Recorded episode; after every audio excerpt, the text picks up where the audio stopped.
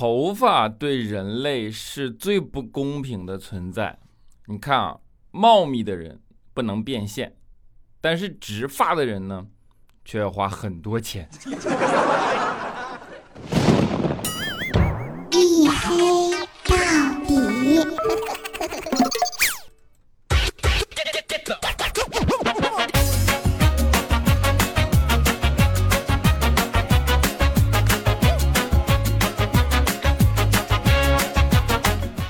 各位，欢迎收听，这里是大型不奇幻、不悬疑、不科普、不励志、不时尚、不青春，唯独认真搞笑的娱乐脱口秀节目《一黑到底》，拯救周二不快乐。对，咱节目周二更新啊！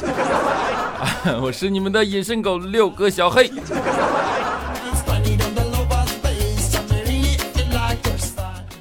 上期节目跟大家说了一下，就说高考结束以后啊，大家一定要趁着上学之前，转换一种新的角色之前，出去多玩玩，对吧？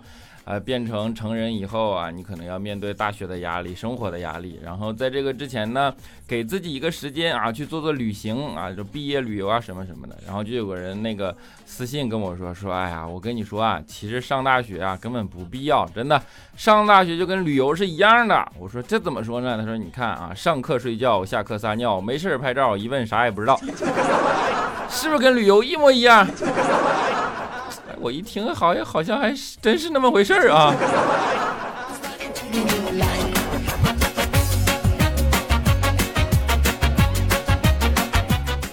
啊，真的从上了大学以后啊，你就会发现一件事啊，就是我们的身体其实才是最浪漫的存在啊。比如说，呃，我们的身体最诚实的反应就是春困秋呃夏倦秋乏呃。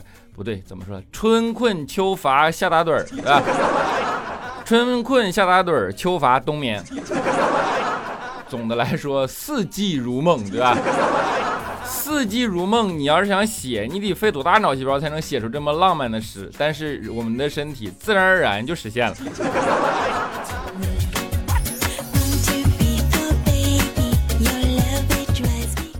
夏天的确是啊，你睡不醒。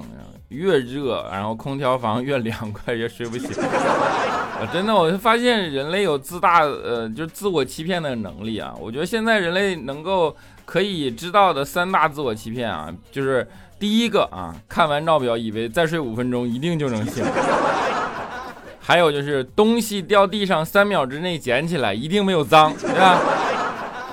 最什么的一个就是。如果你胆儿小啊，你关灯三秒以内，只要跑进被子里，你就会觉得鬼拿你一定没什么办法。你仔细想想，是不是这么回事儿？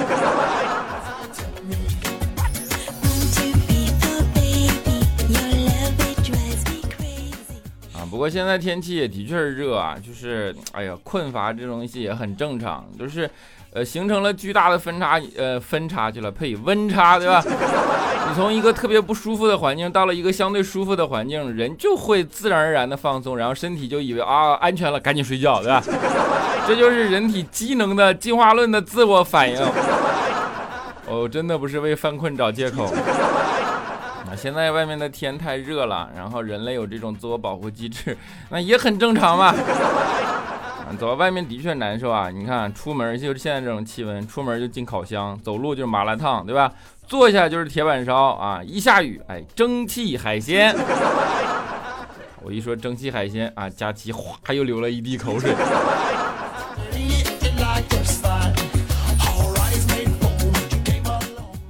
真的，佳期这个吃货本性，那真的是改不过来啊！我跟你说，他从小就已经暴露出这种天赋来了。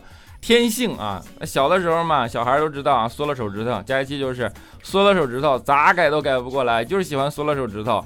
然后其实，如果你了解很多知识以后，呃，你应该知道这是一种心理缺乏安全感的表现，对吧？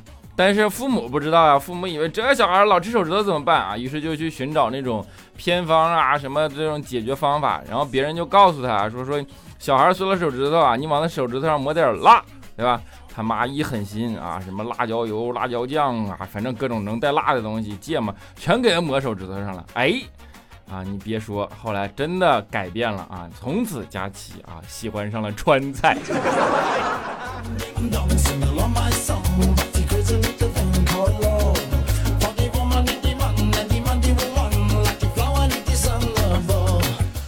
什么叫做吃货的天性？我给你举个例子。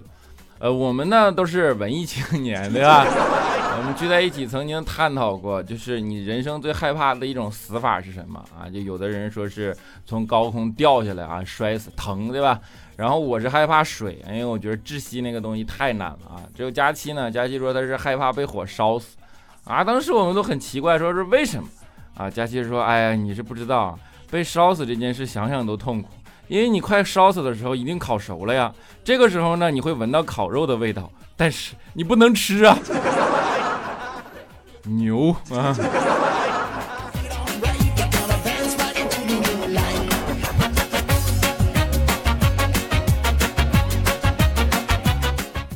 啊，佳期呢虽说是吃货啊，但是公平、公正、客观的来说啊，佳期长了一张秀色可餐的脸啊。然后我佳期听到我们这个比喻或者说法非常高兴啊，就说：“哎呀，你可别这么说，人家会害羞的。”哎，我们只好跟他说：“我说。”不是，就是说你脸长得像包子。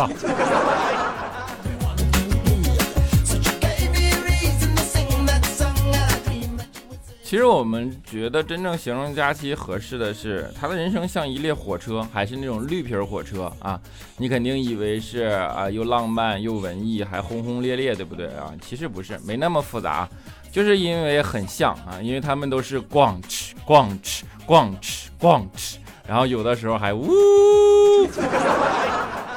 哎，是他的。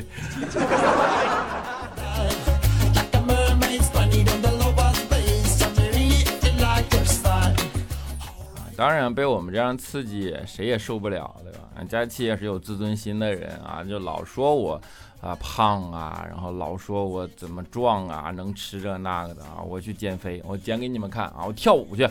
啊，于是佳琪真的就报名加入了一个舞蹈团啊，就练那种芭蕾啊，小天鹅，对吧？还垫起脚尖来，我天，你想象一下这个重量啊，一只脚还好，一个脚尖戳在地球上，那是多大的压强，对吧？后来有一次我们就去看了啊，当时给肖青看呆了，肖青看着佳琪目瞪口呆，跟我们说：“我的天哪，这个舞姿太优美，真的太像小天鹅了。”当时我们说：“为什么呢？”佳琪说：“你那个肖青说，你看。”多像一个滚筒洗衣机呀！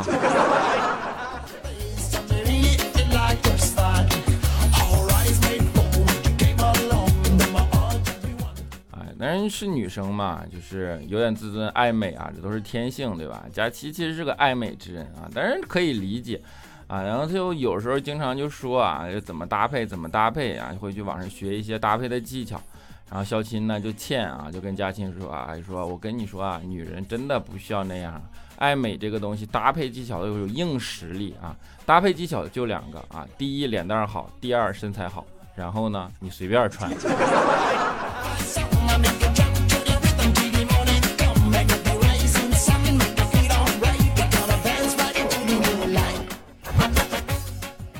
肖钦是深刻的知道硬实力的重要性啊，因为没有人比他更接受现实的打击。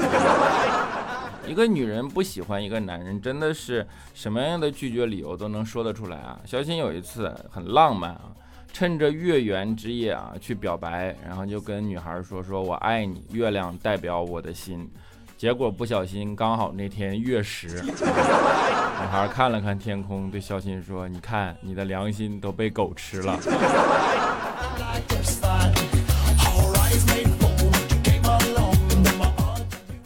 肖金呢，因为知道现实嘛，所以说他在现实这件事本身也很努力啊，老想着一夜暴富。但是一夜暴富的手段呢是什么？就是他去买彩票。啊，有一次啊，买了好久的彩票，忽然有一天过来跟我们说啊，我跟你们说，我这次买了彩票，我这个月都不用挤公交车了啊！我说中奖了啊，小金说中个屁啊，钱都拿去买彩票了，这个月只能走路上班了。啊，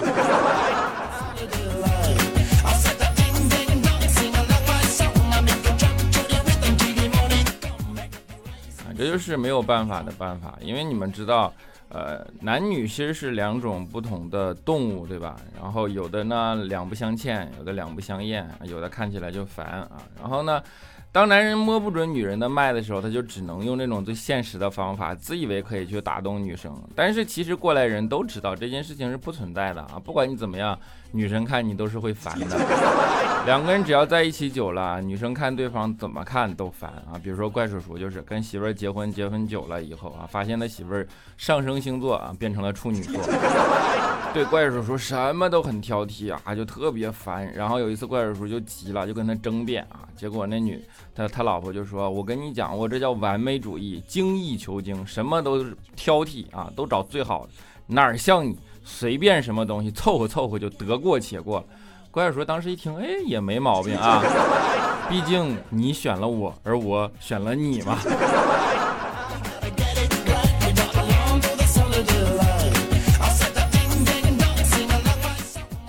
这就是成年人的世界啊，成年人的情感就是这个样子啊。但是，呃，你要说那种天真烂漫，实际上。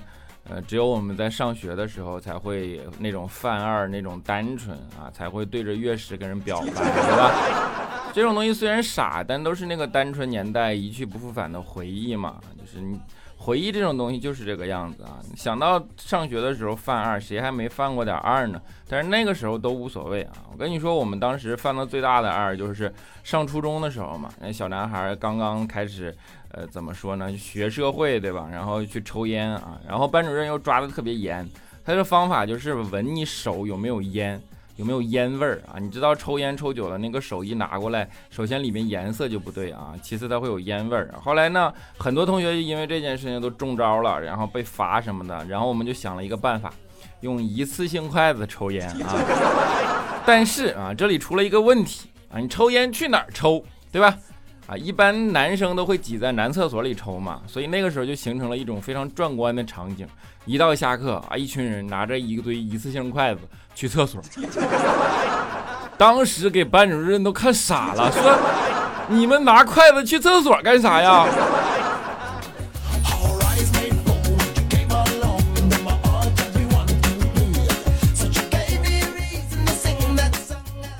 这小孩子刚刚接触现实社会带来的这种冲击啊，你们也都知道啊，一个一个小男孩的青春期，其实就是在探索这种。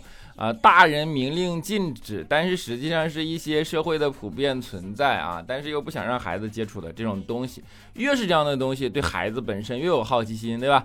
比如说小的时候，你都不知道你会从什么渠道听来啊，AV，对吧？这种东西啊，就是此处过小的年纪就先不要听这段了啊。然后你就会好奇，你说 A V 是什么啊？人有人就会告诉你，A V 是一种日本电影，对吧？这时候你怎么办？你就会到处去寻找这个东西到底在哪儿有啊？我跟你讲，这老式电视机家的孩子啊，就是被这事坑过。当时那种遥控器密密麻麻的那种东西，你知道吗？上面有各种各样的键子。忽然有一天，我发现上面有一个键子叫 A V 键，哎呦我天！当我满怀期待的按下那个键子的时候啊，他妈的是个蓝屏。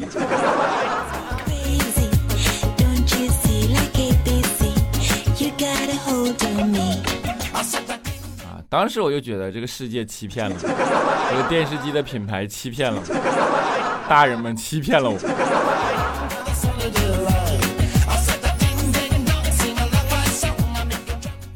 这就是我们那个年代啊，小的时候啊会经常犯二，而现在的孩子小的时候也会犯二，对吧？但是呢，其实是两代人了啊。现在的孩子，尤其是两千年出生的孩子，叫千禧一代嘛，对吧？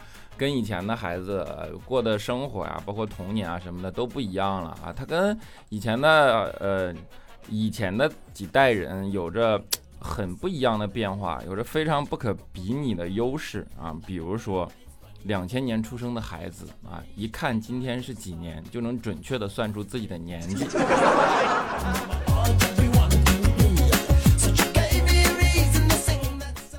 现在的小孩啊，脑回路都特别清奇啊。前段时间我们公司也是来了个实习生，然后就，啊，小小朋友嘛，有一天上班忽然迟到了，当时我们说他为啥呀？他就解释啊，我跟你说，刚刚我在路上看到一场车祸，一个男的被甩出车外啊，腿摔伤了，我头部也擦伤了，流了好多血，我的天哪！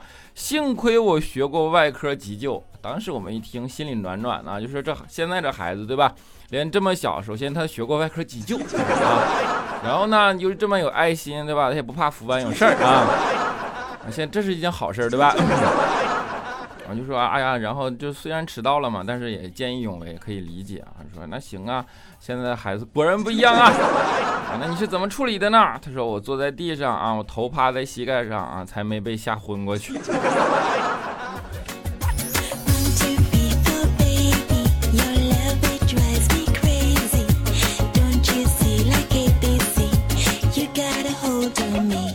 这叫后浪，对不对？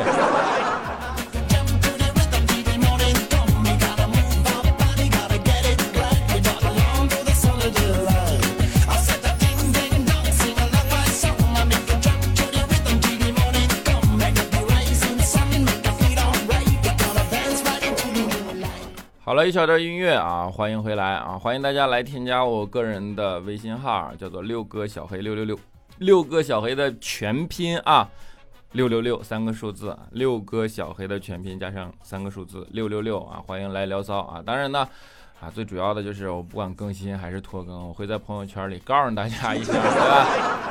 所以还是欢迎你们来加，好吧？么么哒。好，下面上一期的听众留言，首先是我们的沙发君，叫做雨天也浪漫 M Y 啊，他说沙发啊，这是没毛病啊，真的就是沙发必须得读，对不对？啊，其实我们上期留过了一个话题啊，就是说你最难忘的一段恋情，然后好多人给我们进行了回复啊，我觉得哎这事儿还还还挺好玩的，对吧？啊，我们来看一看我们的呃第一位回复了话题的听众朋友啊，他的名字呢叫做 A B S A N G，他说。啊，当然他先没说话题的事儿啊。他说：“小黑，我突然呢想到一个问题，那个在你身边的人啊，你说他不觉得害怕吗？空空的录音棚里没看见人，却听到小黑的声音一直在响啊。我想我有点害怕了。我天，有灯啊！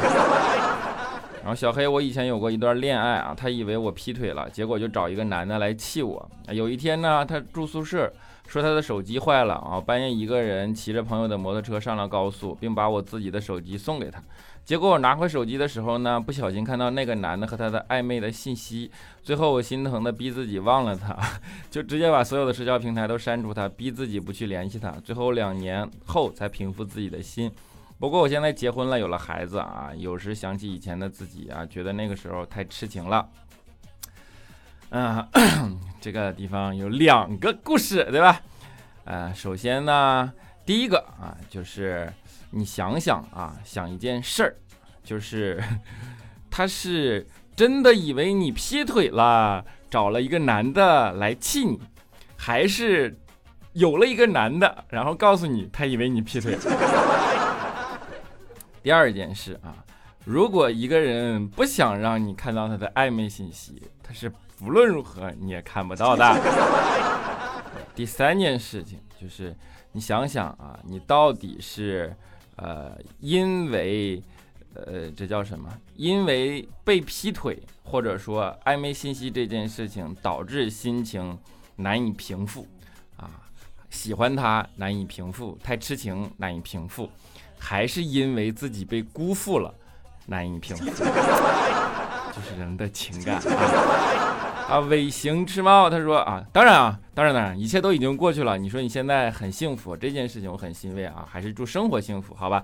我们不能 拿别人的情感生活啊作为这种调侃的消遣，这个不对啊。这这这个跟大家，这个先给您抱歉一下啊。我只是说，就是看到你写的文字啊啊，忽然想到这里边，你想想男女关系之间是有多复杂，蒙在鼓里的人，或者说。不识庐山真面目，只缘身在此山中的人啊，看到的景象啊是有多么的不同，好吧？祝以后祝生活顺利啊，么么哒。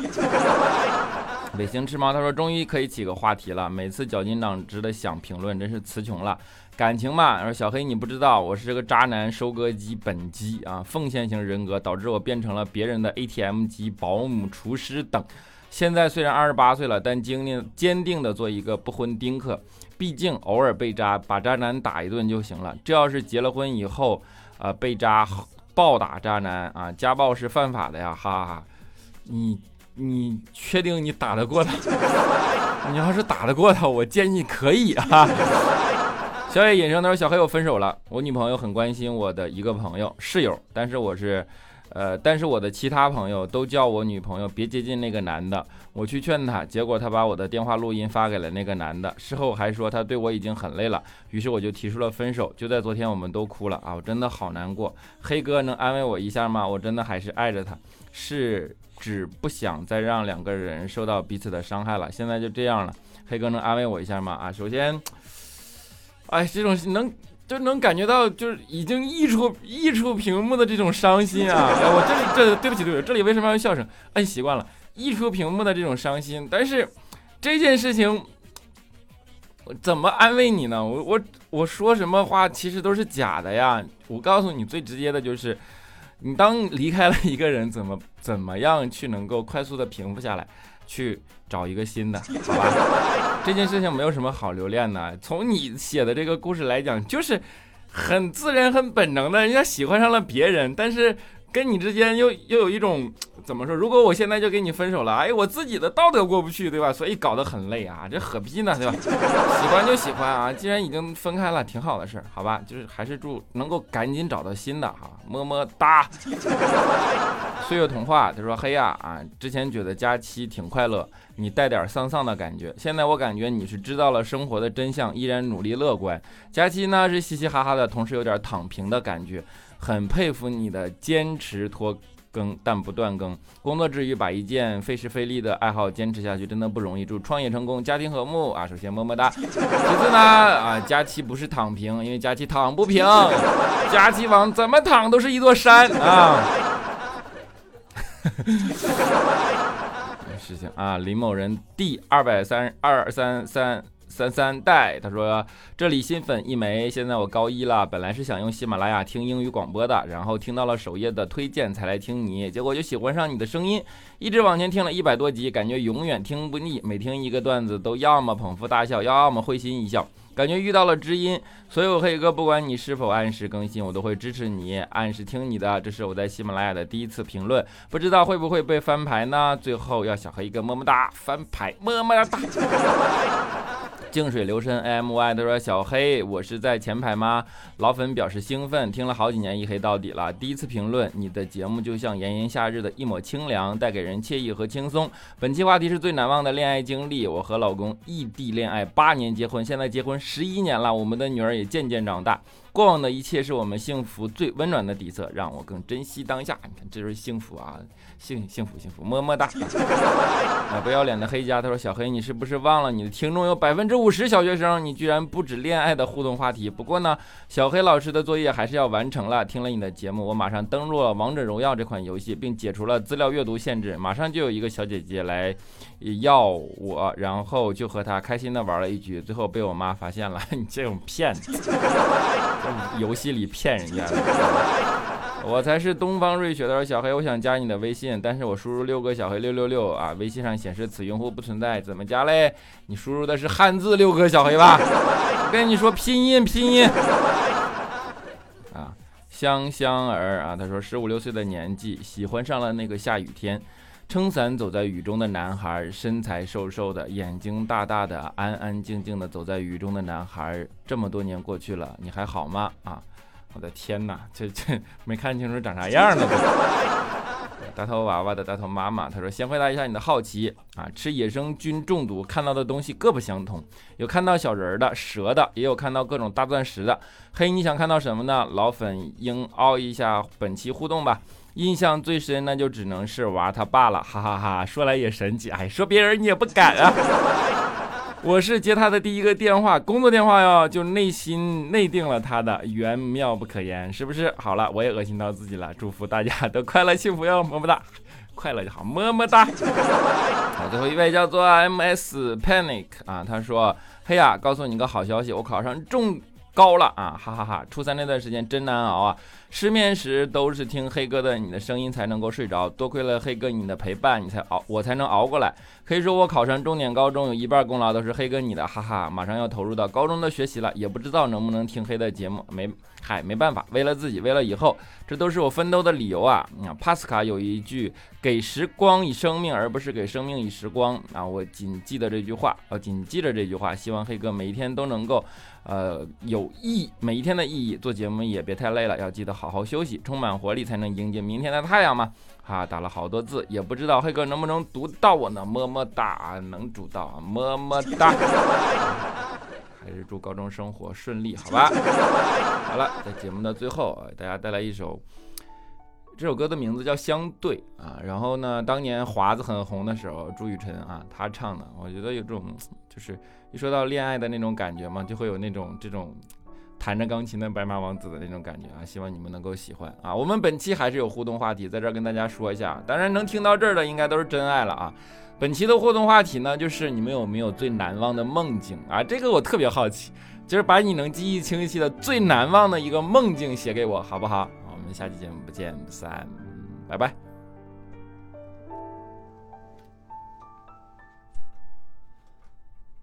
从前我不敢与你相对，就像一杯醇酒叫我迷醉，每次都为了你甜甜的笑，总是留下些舍不得滋味。那时我就怕与你相对，配不上你的漂亮，让我惭愧。每。次都想跟上你的脚步，是追啊追的，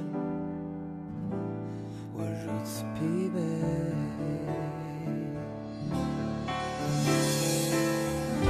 我知道你也有过同我一样的梦，你也知道，我知道，现在还在痴痴地等。再次相对，机会吗？能够重新再来过几回？这是个难圆的梦吗？我们已这样愿意这样付出一辈子，我的不是你的，我的前世今生。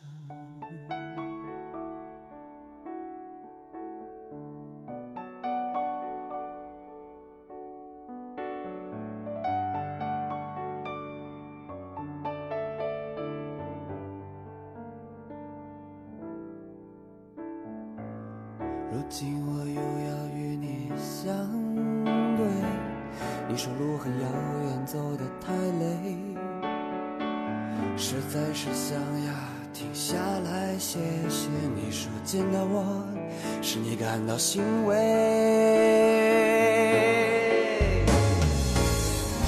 我知道你也有过同我一样的梦。你也知道，我知道，现在还在痴痴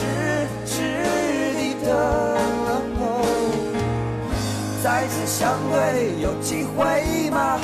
能够重新再来过几回？这是个难圆的梦吗？我们也这样愿意这样付出一辈子。